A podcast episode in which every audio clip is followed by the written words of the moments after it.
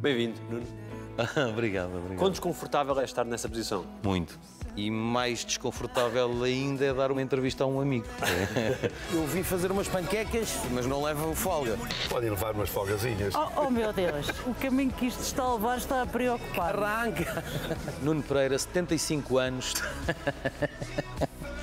45 anos, estou como sou no Alta Definição. Com a imagem de José Silva, Nuno Pereira, a SIC, a caminho de Mikolaev. Quando regressas de um grande acontecimento, como foi a guerra da Ucrânia, sentes o interesse das pessoas em querer saber mais, em querer saber as tuas vivências quando te encontram? Na rua querem muito saber aquilo que eu vivi lá e eu digo sempre a mesma coisa, contei tudo, não é? Ou quase tudo. Pela primeira vez neste conflito, acertou-se em cheio no coração de Mikolaev. Eu tive muitas mensagens de pessoas que eu nunca vi na vida a dizer que rezavam por mim, que iam a Fátima colocar uma vela para eu voltar em segurança e sente-se esse carinho das pessoas e esse respeito. A maioria dos telhaços caíram no rio que banha Mikolaev, mas muitos deles acabaram por cair no quintal de algumas casas, como este pedaço de um míssil russo. E agora estás a percorrer o país, que é em si mesmo também um grande acontecimento? É, é um grande acontecimento todos os anos e já lá vão sete. Eu faço o Olha à Festa porque gosto mesmo de fazer. Sinto mesmo prazer em andar pelo país inteiro. Sei que sou mais eu junto das tradições e junto das pessoas que fazem as nossas tradições.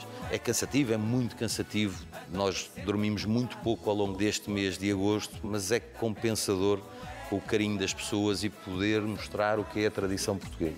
Quem se deve lamber com isto são os imigrantes, não é, Dona Celeste? É verdade. No espaço de um ano, faz um europeu de futebol, um programa de romarias e uma guerra. Eu sinto-me confortável em todos os formatos. Só política que não é a minha praia. Neste último ano foi diferente porque estes vários formatos se misturaram no mesmo ano, mas eu senti-me confortável. Pode ser estranho para muita gente ver-me num sítio a comer e a beber e a rir e a dizer piadas num programa de romarias, ou a vibrar com a Seleção Nacional de Futebol, ou a relatar um bombardeamento em Mykolaiv. Para mim, não é nada estranho. Os projéteis que foram sendo abatidos pelas antiaéreas acabaram por cair nesse rio, na água desse rio. Antes de eu ir para a Ucrânia, foi muito complicado para mim, porque senti que havia muita desconfiança em relação àquilo que eu poderia fazer. Aí eu tive a plena consciência que havia muita gente na minha profissão que não sabia do que é que eu era capaz de fazer como repórter. Eu fui para a Ucrânia por minha livre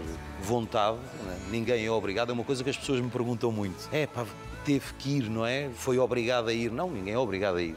Isto não é um regime militar. Eu fui porque quis e a vontade que eu tive de ir foi de ver alguns colegas meus a trabalhar e a trabalhar tão bem e eu pensar, eu também quero fazer isto. 5 mil pessoas, mais de 5 mil, são dadas como mortas numa cidade que tem mais de 90% de destruição. O facto de eu fazer festas e romarias, o facto de eu fazer campeonatos do mundo de futebol, lidar com adeptos a minha vida inteira, já passei por muitas situações de aperto em estádios de futebol, agressões, muita confusão, muitos estoiros ao pé de mim e todas estas vivências da minha profissão e da minha vida pessoal, do não ter nascido rico, não ter nascido num bairro rico, e dei comigo a pensar muitas vezes no quarto de hotel na Ucrânia, eh, deitado, que às vezes era difícil dormir, com as sirenes a tocar. O facto de eu ter corrido tanto na minha profissão, de ter feito tanta coisa, desde lá de cima até cá abaixo, deu-me uma vida e as dificuldades e o saber o que é lutar para poder ter alguma coisa. As coisas não te virem cair na mão. Ali lutava-se para sobreviver. Completamente diferente do que nós vivemos. Ali sabemos o que é dificuldade.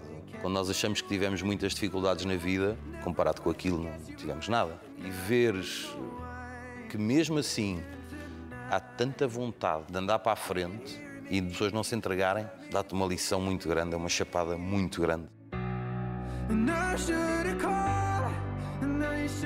Quando existiu agora a possibilidade de ir, que fatores é que entraram em ponderação na tua decisão de ir ou não ir?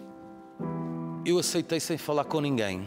A Marta Reis, a nossa diretora adjunta de informação, ligou-me a perguntar se eu estava disponível para ir. Eu estava na mesa com a minha família toda, estava o pai, meu irmão, as minhas filhas, e tocou o telefone e ela faz-me esta pergunta e eu, sem perguntar nada a ninguém, disse que sim. e ali não disse nada a ninguém na mesa para não estragar o almoço a toda a gente. Não é? E quando a coisa ficou mesmo certa, aí sim comuniquei. E ponderei aquilo que ia fazer sofrer os outros uh, por me ver num cenário de guerra. Pensar o que é que o meu pai ia pensar. O que é que as minhas filhas iam pensar ao ver o pai num cenário daqueles. Mas esta é a minha profissão. Qual foi a reação deles quando te contaste? A do meu irmão foi muito má. Não foi aquilo que eu estava à espera, mas compreendi o que ele me disse. E ele é o que mais sabe uh, o que é ser jornalista, porque também é. E o meu irmão, talvez por ter esse sentimento, me pediu para eu não ir. Porque eu tenho muito respeito pelo meu irmão. É a pessoa que eu mais respeito na vida. E eu ter de contrariar o meu irmão foi, foi, muito, foi muito difícil. Foi muito difícil.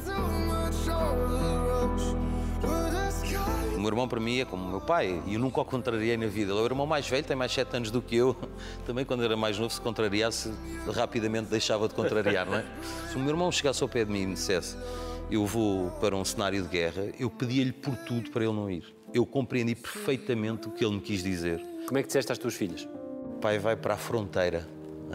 Foi assim que eu lhes disse. Elas já não são pequeninas. A Carolina tem 19, a Matilde tem 16 e percebem tudo, não é? Já lhes ensino muito pouca coisa, aprendo se calhar mais com elas do que elas aprendem comigo, mas perguntaram se eu ia entrar na Ucrânia, eu disse que em princípio não. Eu sabia que ia entrar, não tinha a certeza, portanto não menti, o meu irmão sabia que eu ia. Quando eu lhe disse que ia para a fronteira, ele sabia que estando ali eu ia fazer tudo para poder entrar e fiz tudo para poder entrar. Não descansei enquanto não estive a trabalhar do lado de lá. E depois de estar do lado de lá, não queria sair de lá. Eu vim-me embora contrariado, não queria, não queria vir embora. Porquê?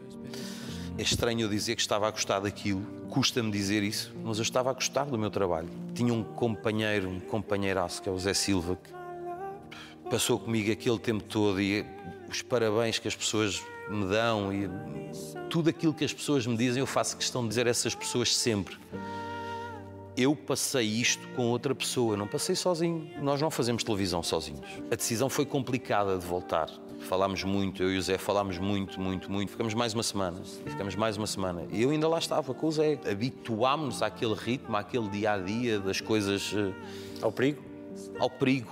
Houve uma altura em que nós tivemos de falar e, e decidimos que, pesando tudo o que temos que que fazer em Portugal, e a pressão da família, obviamente, era grande, também da família do Zé era grande para voltar, mas o dia que nós voltámos da linha da frente, aí eh, olhámos um para o outro e, e foi: temos que ir embora.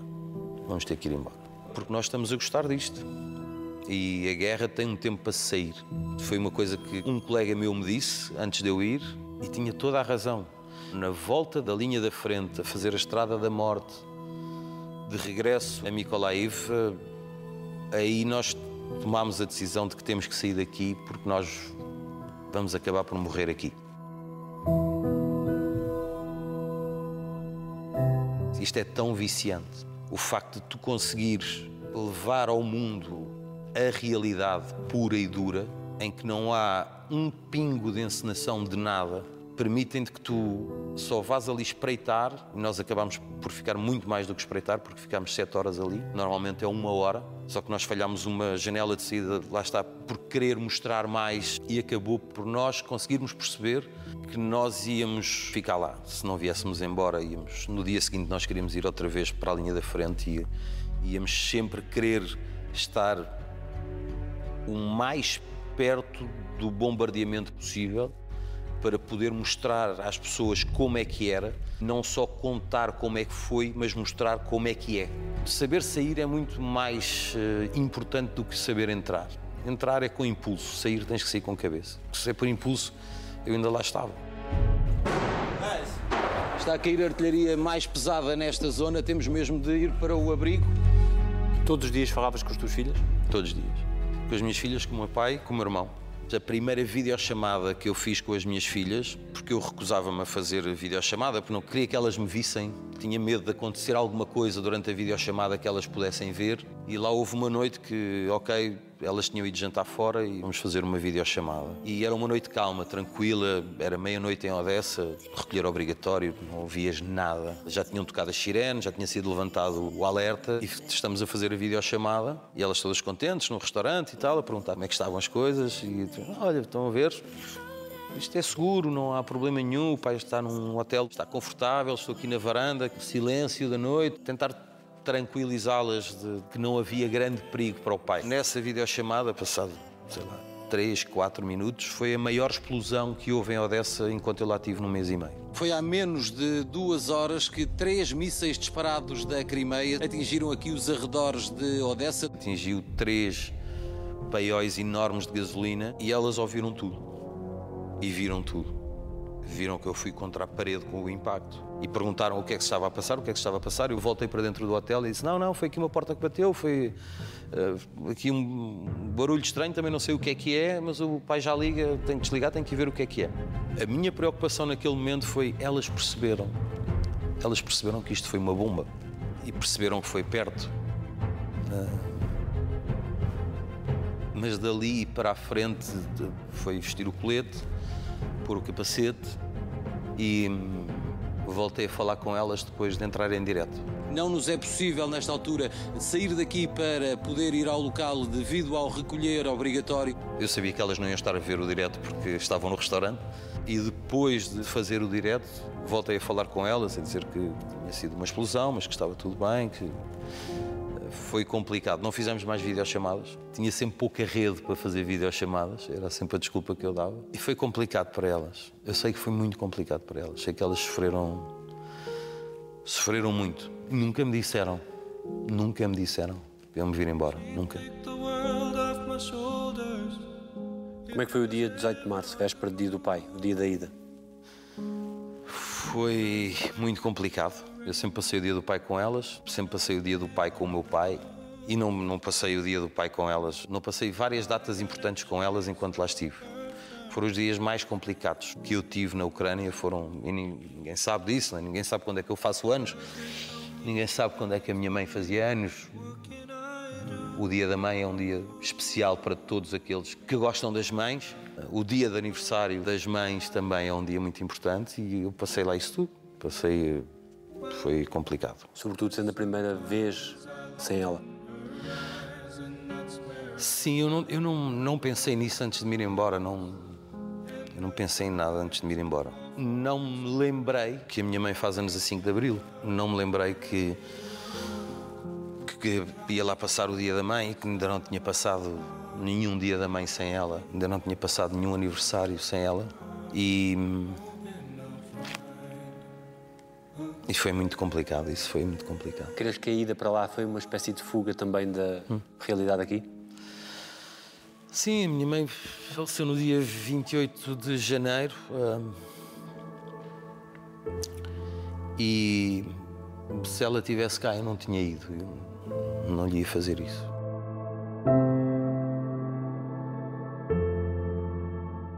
Foi muito difícil. Foi muito difícil. Eu quero, quero ser forte, mas foi, foi muito difícil. No dia 5 acordar e não. e não lhe poder ligar, saber o que.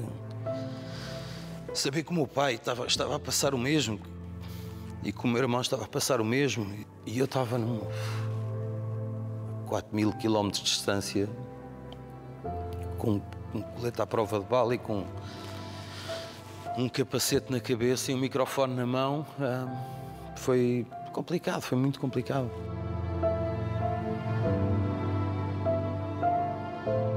O meu dia de aniversário foi, foi muito complicado porque recebi tantos telefonemas e tantas mensagens e faltou uma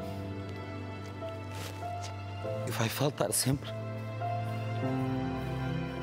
Eu não vou conseguir habituar a essa ideia. Nunca. Não consegui ultrapassar e não vou conseguir ultrapassar isto a minha vida toda. Não vou.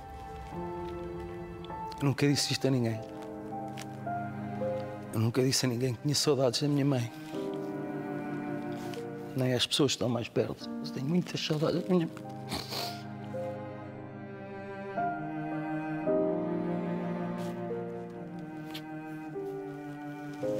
Eu tento sempre ser o forte. O divertido. É para o palhaço, sempre o palhaço, não é? Sempre o que diz a piada, o que diz a brincadeira. Acabei por ter de tentar viver isto e tentar aceitar isto, sendo o brincalhão, continuar a ser o, o palhaço, mas. eh, Mas eu não aceito isto. Não.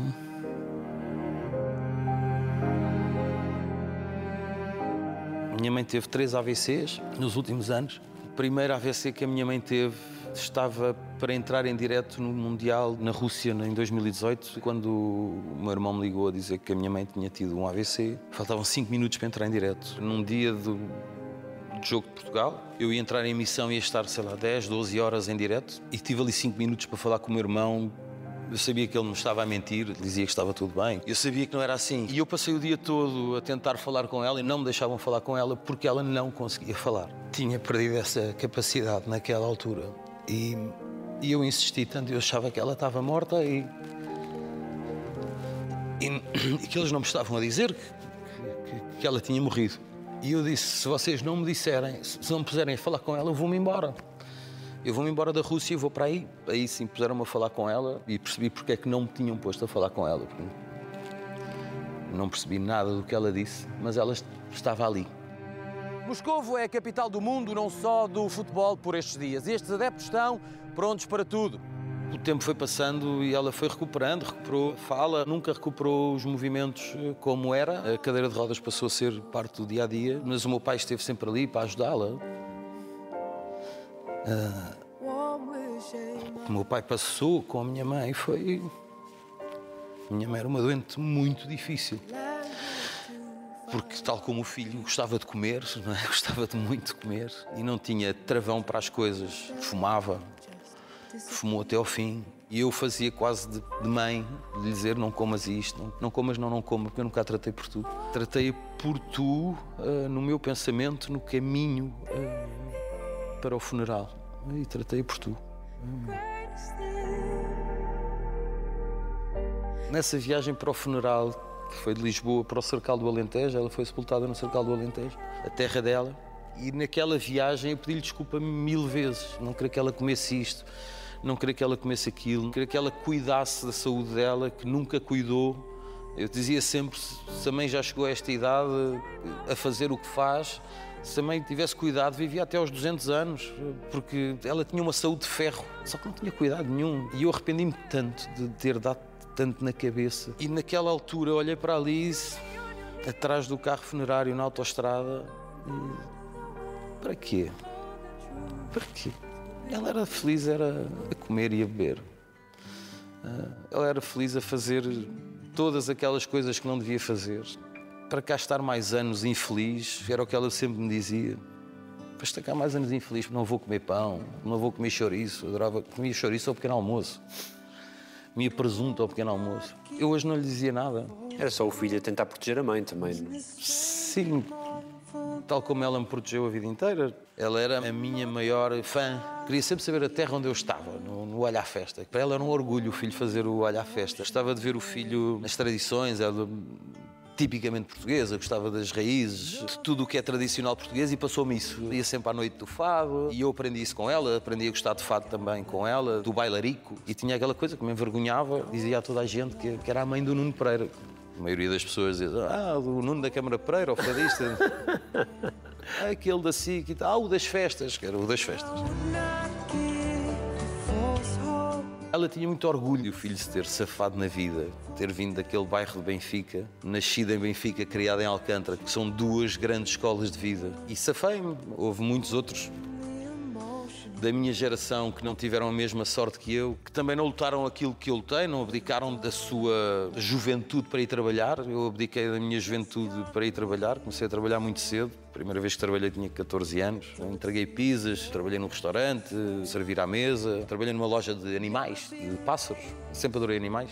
Até ir estagiar para a rádio comercial em 95 e depois seguir esta vida do jornalismo. Ainda fizeste uns relatos Eu não tinha jeito nenhum para fazer relatos, eu era péssimo a relatar jogos. e uma vez fizeste um relato de um jogo em que tiveram que repetir o som ambiente do estádio. Isso foi na rádio comercial.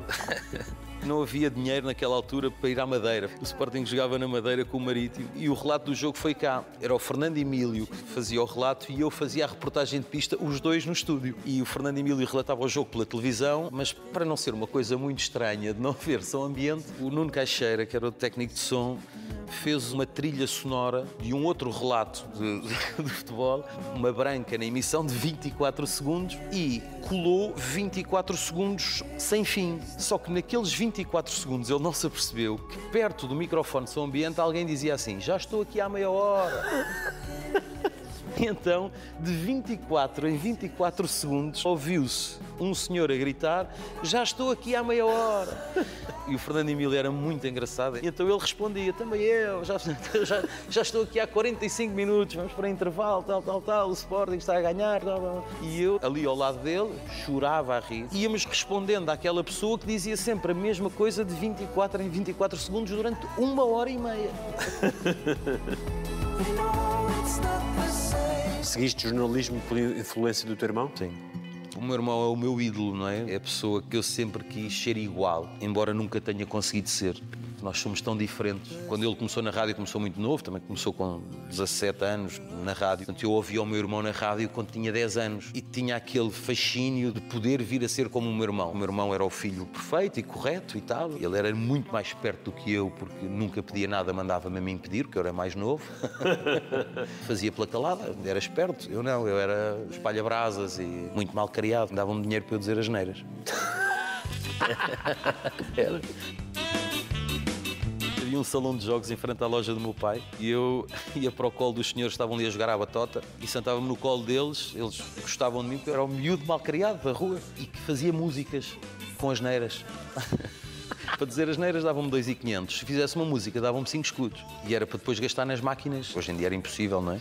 Uma criança tão pequenina numa loja, num salão de jogos, a jogar flippers em cima de uma grade de cervejas e quando se acabava o dinheiro cantava mais uma música cheia das neiras para me darem mais 5 escudos para jogar flippers. Para a minha mãe era um desgosto, não é? O meu pai tinha algum orgulho. O meu pai ainda vive na mesma casa, eu ainda tenho os muitos amigos lá na rua, são aqueles que cresceram comigo da minha infância, as vidas acabaram por nos separar, mas cada vez que lá vou e que me cruzo com eles, ainda há o mesmo café que era a Ginginha. Nós crescemos naquela rua na estrada da Damaia, era ali que jogávamos à bola, jogávamos às escondidas, à apanhada. Eu fui mesmo muito feliz e eu passei a minha vida na rua, sempre na rua.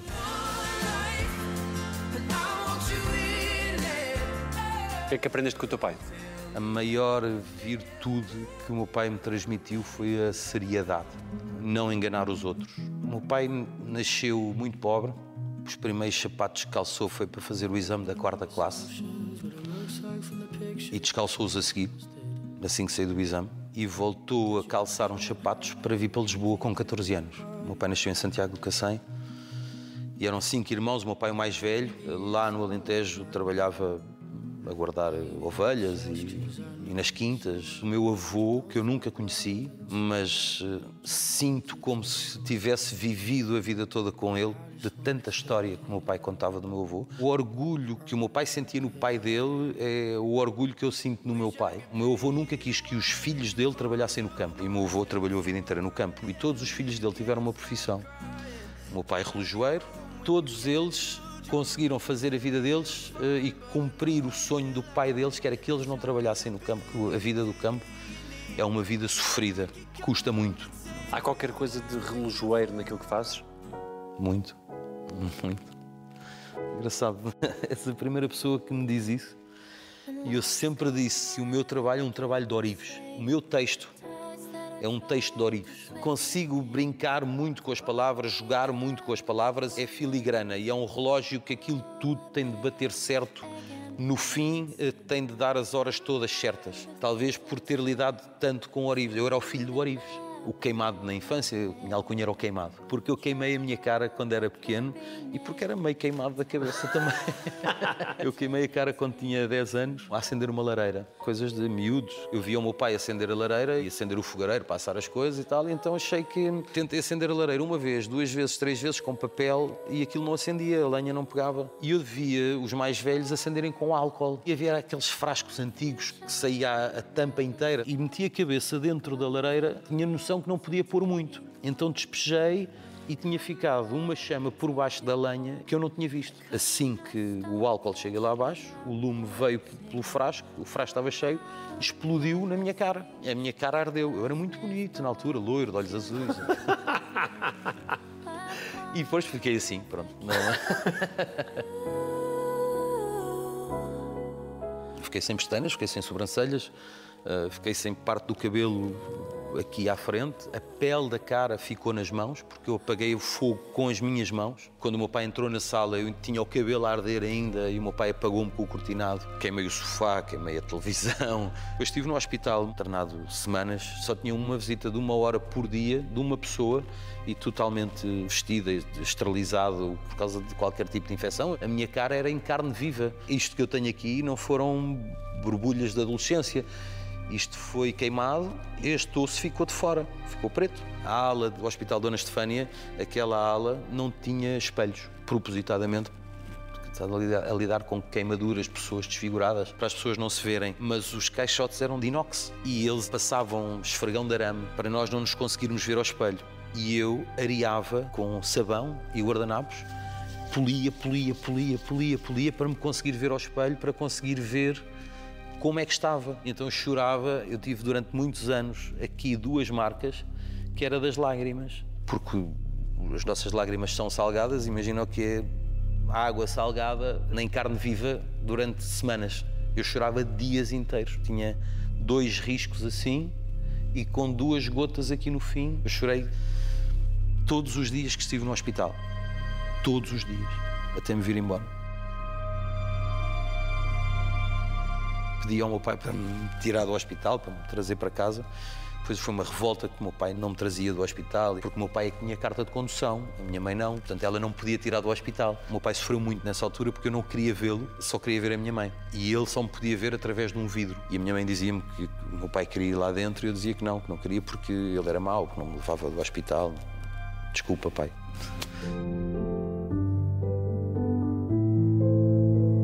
E a partir de determinada altura tornaste protetor dos teus. Há um episódio de um assalto à orivesaria do teu pai que é particularmente marcante? Sim.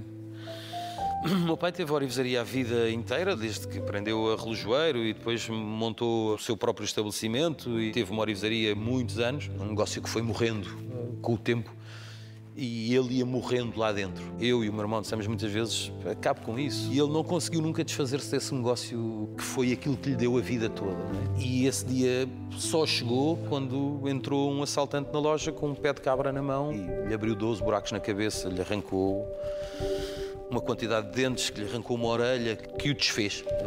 O desfez por fora e o desfez por dentro. Eu acho que até hoje ele nunca recuperou desse dia. Levaram-lhe o ouro da montra, levaram-lhe aquelas coisas todas, mas mais do que isso, levaram-lhe a dignidade. E ele levou várias vezes com ferro na cabeça. Ele diz com orgulho que ele tem uma cabeça dura e tem mesmo a cabeça dura. Não desmaiou nunca. Ele caiu, mas nunca se ajoelhou. Tentou-se levantar sempre, só não conseguiu ficar de pé porque escorregava no próprio sangue, no chão.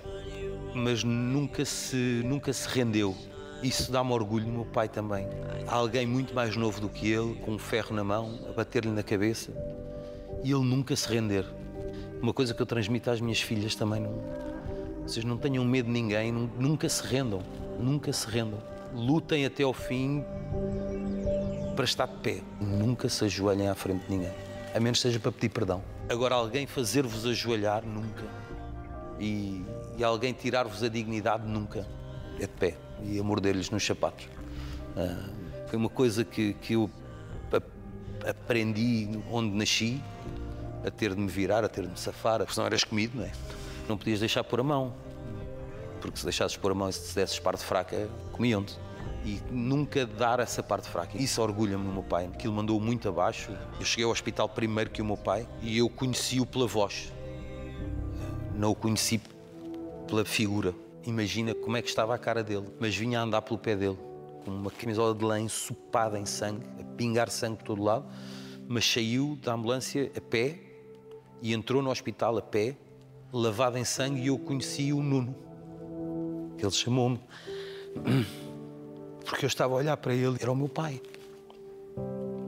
E ele diz-me Nuno, quando ele diz Nuno, hum, eu conheci a voz, foi aí que eu vi que era ele.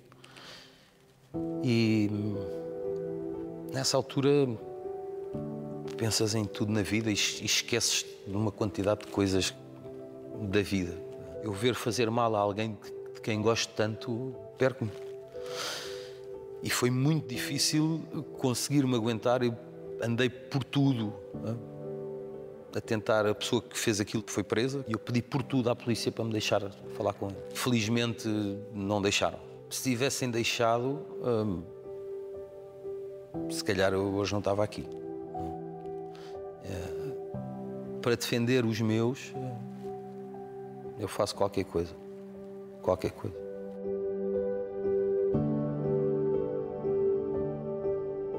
O que é que não contaste daquilo que viste na Ucrânia? O que é que fica só para ti? Olha, não contei que hum, o jornalista não é notícia. Eu e o Zé ajudámos muita gente, muitas senhoras a carregar água para casa, a dar boleia, prestar auxílio, das mais variadas maneiras. E depois a roda viva do mais e mais e mais e do não saber o que é que vai acontecer no próximo segundo, o que é que vais encontrar, se chegas a um bombardeamento e tu sabes que se o alvo foi atingido, é seguro estares ali. Se o alvo não foi atingido, não é seguro estares ali, porque podem ter percebido que não tinham atingido o alvo e voltar a tentar atingir o alvo. E muitas das coisas só te apercebeste cá, ao Sim, ver. Muitas. Apercebi-me de uma coisa lá que foi, lá está para tentar dar a notícia. Era um bombardeamento a uma ponte e eles não nos deixavam chegar à ponte. O jornalista tenta sempre ir à procura de uma maneira de poder mostrar. E eu vi nos mapas que pela praia eu conseguia chegar lá. Conseguia fazer a imagem para saber se a ponte tinha sido destruída ou não. E assim foi. Fui eu, o Zé, o André e o Vítor. E fomos pela praia andando, andando, até que chegou a uma certa altura havia uma barreira que parecia um forte e não dava para passar mais. E então o, o, o fixer começou a escalar aquilo. Vai lá só ver, mesmo não se faz imagem, ver se a ponte está inteira ou não. E ele sobe, diz que a ponte está inteira diz ao Zé que o Zé pode subir, o Zé sobe também, trepa aqueles muros e eu fiquei com o tripé cá embaixo, passei-lhe a câmara, depois passei-lhe o tripé e ia para subir também e chegámos à conclusão que não fazia sentido eu subir para aquele lado porque alguém tinha que ficar cá embaixo para depois receber as coisas e aquilo era fazer uma imagem. E eles foram e desapareceram na curva e eu fiquei sozinho na praia. Depois me mexer no telemóvel. E ouço o Zé dizer, "Eh, Nuno, depois eh, vai ter connosco lá à frente. E eu olhei e disse, está bem. E quando digo está bem, está um militar ucraniano com uma arma apontada para mim e o Zé muito vermelho, com a câmera no chão. E depois daquele militar aparece outro, e aparece outro, aparece outro. Aquilo era uma base militar e nós não sabíamos. Eles foram presos, os três, só que os militares não conseguiam chegar onde eu estava e assustaram-se porque não sabiam que estava ali mais uma pessoa. Quando ouviram a minha voz, ficaram mesmo assustados e todos apontaram as armas. Eu levantei os braços, depois fiz assim, que é uma coisa estúpida, mas fiz assim, é um instinto, tipo, está tudo bem, e eles levam-nos e eu dei a volta, fui-me entregar para ir ter com o Zé, se eles o levaram eu tenho que estar perto dele. E fui andar pela praia. E aqui chega a parte do quão estúpidos nós fomos. As praias de Odessa estavam minadas. E nós sabíamos disso, só que esquecemos. Por sorte, aquela parte da praia não estava minada. Eles foram presos, eu fui-me entregar, fiquei preso também, detidos. E ali ficámos e pronto, até nos libertarem, perceberem quem é que nós éramos, o que é que nós estávamos ali a fazer. E depois foram-nos levar ao nosso carro, porque o nosso carro estava tão longe que fomos num veículo militar, eles foram porreiros, levaram-nos até ao nosso carro. Eu ouvia tilintar na carrinha e pensava que era garrafas. Não, eram os morteiros das bazucas.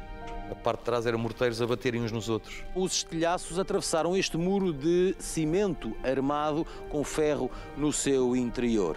Tiveste medo em algum momento? Não, nunca tive medo. Pensei que podia morrer uma vez. Hesitei de entrar naquele carro naquela altura ou não. Foi a sair da linha da frente. Porque os russos sabiam que nós estávamos ali, já nos tinham visto, tinham enviado vários tiros de canhão na nossa direção, não por sermos nós, mas porque nós estávamos com militares ucranianos, não é? Infelizmente nenhum acertou, foram perto, mas nenhum acertou. Nenhum militar morreu naquele dia, nenhum ficou ferido. Sei que aquele sítio desapareceu três dias depois. Foi lançado um míssil de profundidade e o bunker onde eu tive sete horas eh, foi atingido e aquilo desapareceu. Não sei quantos dos militares que estiveram comigo e que me protegeram durante aquelas sete horas, não sei quantos, quantos estão vivos. É estranho, é um sentimento estranho. De alguém que proteste a vida sem te conhecer de, de lado nenhum. E, e depois tu nunca mais na vida vais saber se o Bogdan está vivo. O Bogdan foi o militar que me levou até à linha da frente, que eu conheci num bombardeamento e que ele foi com a minha cara, eu fui com a cara dele e ele arriscou a vida dele para mostrar ao mundo aquilo que estava a passar. Welcome to the epicenter of what is going on in the world. right now.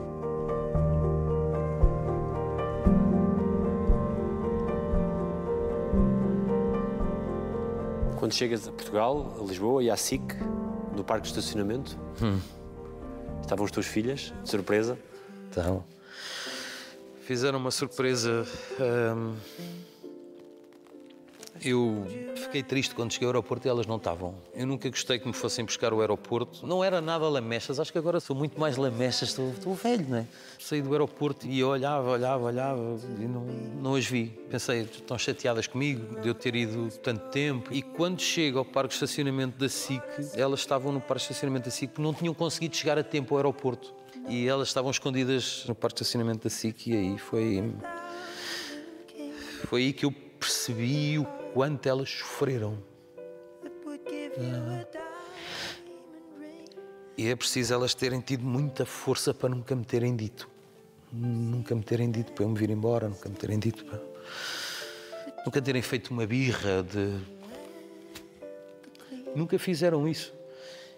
E o facto de chegar ali e elas estarem ali. A Matilde é uma tagarela, fala muito. A Carolina é muito calada. E ali a tagarela estava calada. Não dizia nada, só soluçava. Só dizia ao pai, ao pai. E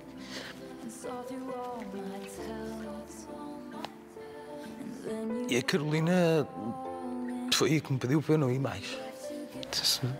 Para eu não voltar à Ucrânia.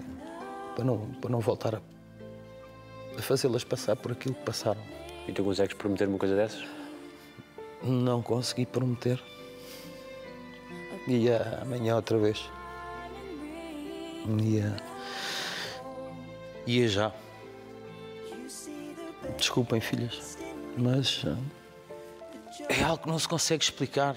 E o pai safa-se. O pai safa-se sempre.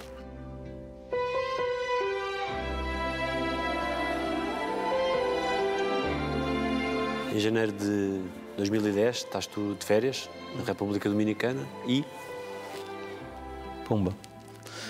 Mais uma, não é? Eu tinha ido de férias para tentar reabilitar o meu casamento. Aquilo estava mal. Casamento não era casamento, era mas é a mãe da minha filha, não é? porque andava sempre fora. É, isto é, é complicado, é preciso um estômago muito grande para conseguir aguentar sempre fora, sempre em viagem, sempre atrás para a frente. Eu cheguei numa segunda-feira e na terça-feira aconteceu o terremoto no Haiti. Estava na piscina do hotel, senti uma coisa estranha e não me apercebi que tinha sido um terremoto, porque aquilo é a mesma ilha, mas eu estava a 600 km. Mas entretanto vim à casa de banho ao quarto e tinha a televisão ligada num canal de notícias internacional e vi que tinha havido um sismo na ilha onde eu estava. E alerta de tsunami para aquela ilha. E quando tu vês, estás, estás numa ilha e vês na televisão o alerta de tsunami para o sítio onde estás, a primeira coisa, o instinto é olhar para a janela, tentar perceber se a onda vem lá. E venho para baixo a correr, eh, dizer eh, à minha mulher na altura, e a minha filha era pequenita, a minha filha tinha um ano e meio, que tinha havido um sismo e havia alerta de tsunami, então fomos para a recepção do hotel, que era um ponto mais alto. Depois retiraram o alerta de tsunami e eu sabia que o telefone ia tocar. Na SIC sabiam que eu estava lá de férias e tocou para eu fazer um direto, e assim que o telefone tocou, tive a certeza que as minhas férias acabaram e o casamento também. Porque eu sabia não era capaz de dizer que não e não era capaz de não fazer. Assim foi. No outro dia de manhã estava a arrancar primeiro para Santo Domingo, na República Dominicana, para a capital, de carro e depois para o Haiti, entrar num país onde tinham morrido 300 mil pessoas. Aqui Santo Domingo eh, é a capital e é também um ponto onde irá passar muita da gente que irá ajudar para o Haiti. Eu nunca tinha visto um morto até esse dia. Havia mortos por todo o lado.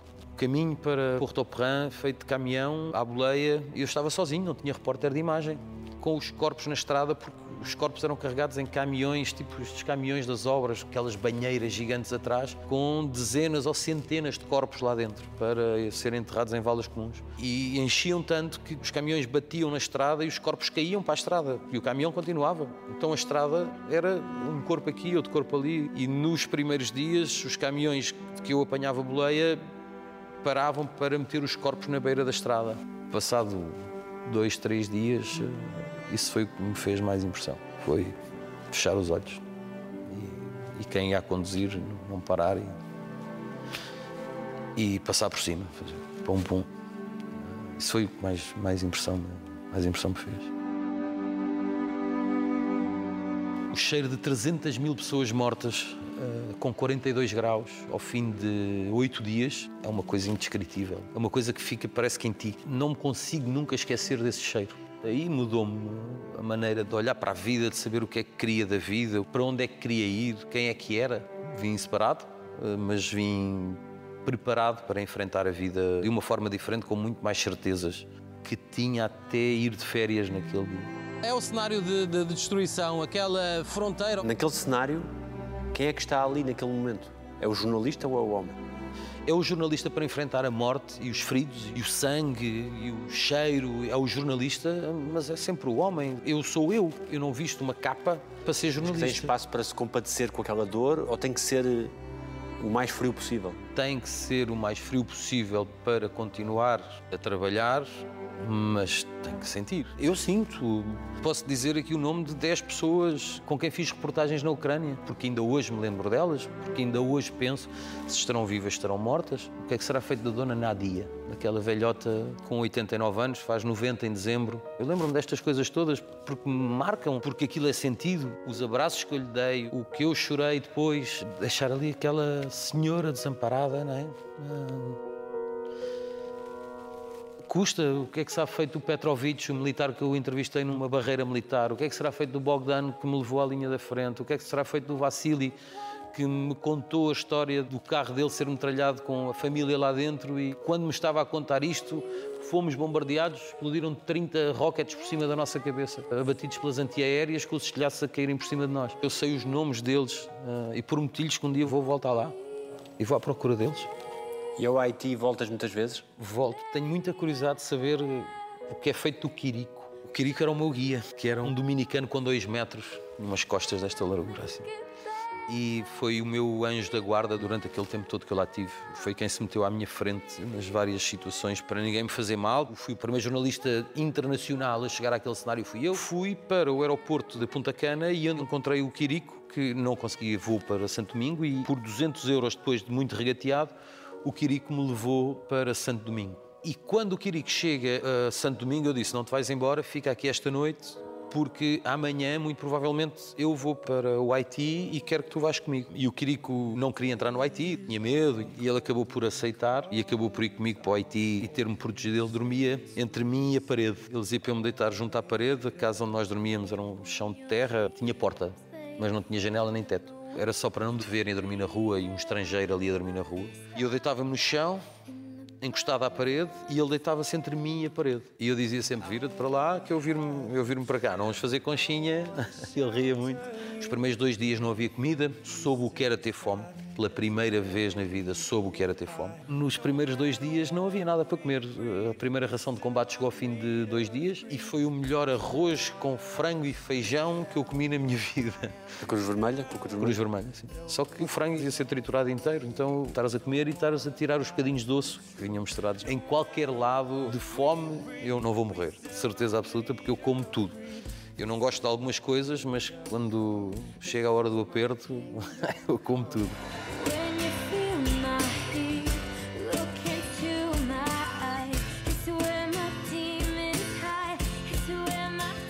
Qual foi a melhor coisa que disseram sobre ti?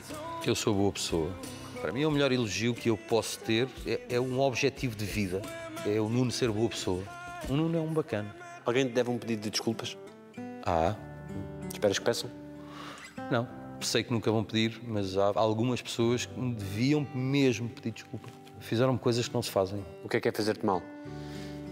O fazer mal é querer-me ferir, querer-me atingir propositadamente e por maldade. Errar todos erramos. Erramos com os nossos pais, é? erramos com os nossos filhos, mas não erramos de propósito, não erramos por maldade. Isso é que eu não perdoo a ninguém. Então, alguém que tu tens como companheiro, amigo, só por inveja ou só porque sim, quererem te fazer mal, isso eu não, não tolero. Pediste desculpa a todas as pessoas a quem querias pedir? Pedi. Uh, se não pedi, desculpem. Mas acho que pedi. Não me custa nada pedir desculpa. Deveria ter pedido desculpa à minha mãe por tê-la privado de ter comido mais coisas que gostava, de ter feito mais coisas que gostava e que lhe faziam mal. Hoje Peço desculpa porque não. Não devia ter feito. Fazia por proteção e para o bem dela, para ela estar mais anos comigo. Mas ela ia, ia ser infeliz se não fizesse isso. E... Tenho que lhe pedir desculpa, pedi-lhe muitas vezes desculpa naquela viagem de Lisboa para o Alentejo.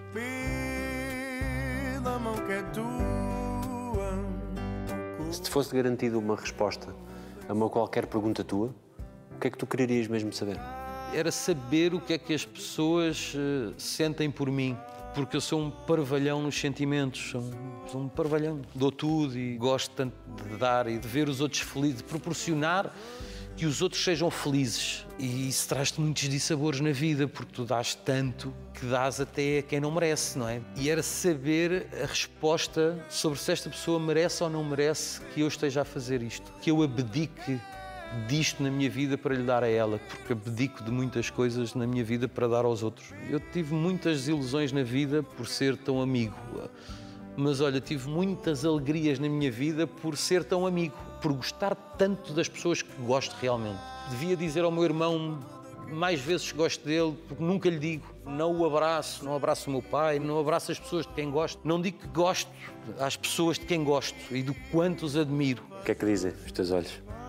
Espero que digam que, para além de malandro, ah, que toda a gente me disse sempre que tenho olhos de malandro, para além de bonitos, que, que dizem que são, que as, as senhoras amigas da minha mãe diziam que, que eram, espero que digam que o Nuno é bom ou a boa pessoa.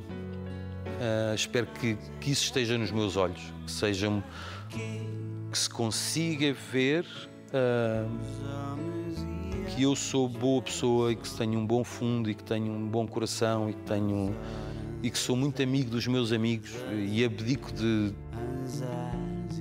praticamente tudo na vida para, para ajudar um amigo e para dar, para dar a um amigo, para dar, um, para dar aos outros. Ah, acho, espero que seja isso que, que os meus olhos transmitam, ah, para além da beleza natural que têm. Obrigado. Ah, obrigado, meu irmão. Obrigado. Ei, chorei muito. Não, podias ter chorado mais. Eu sabia que ia chorar, mas eu não queria chorar. passa dos paraísos. Pro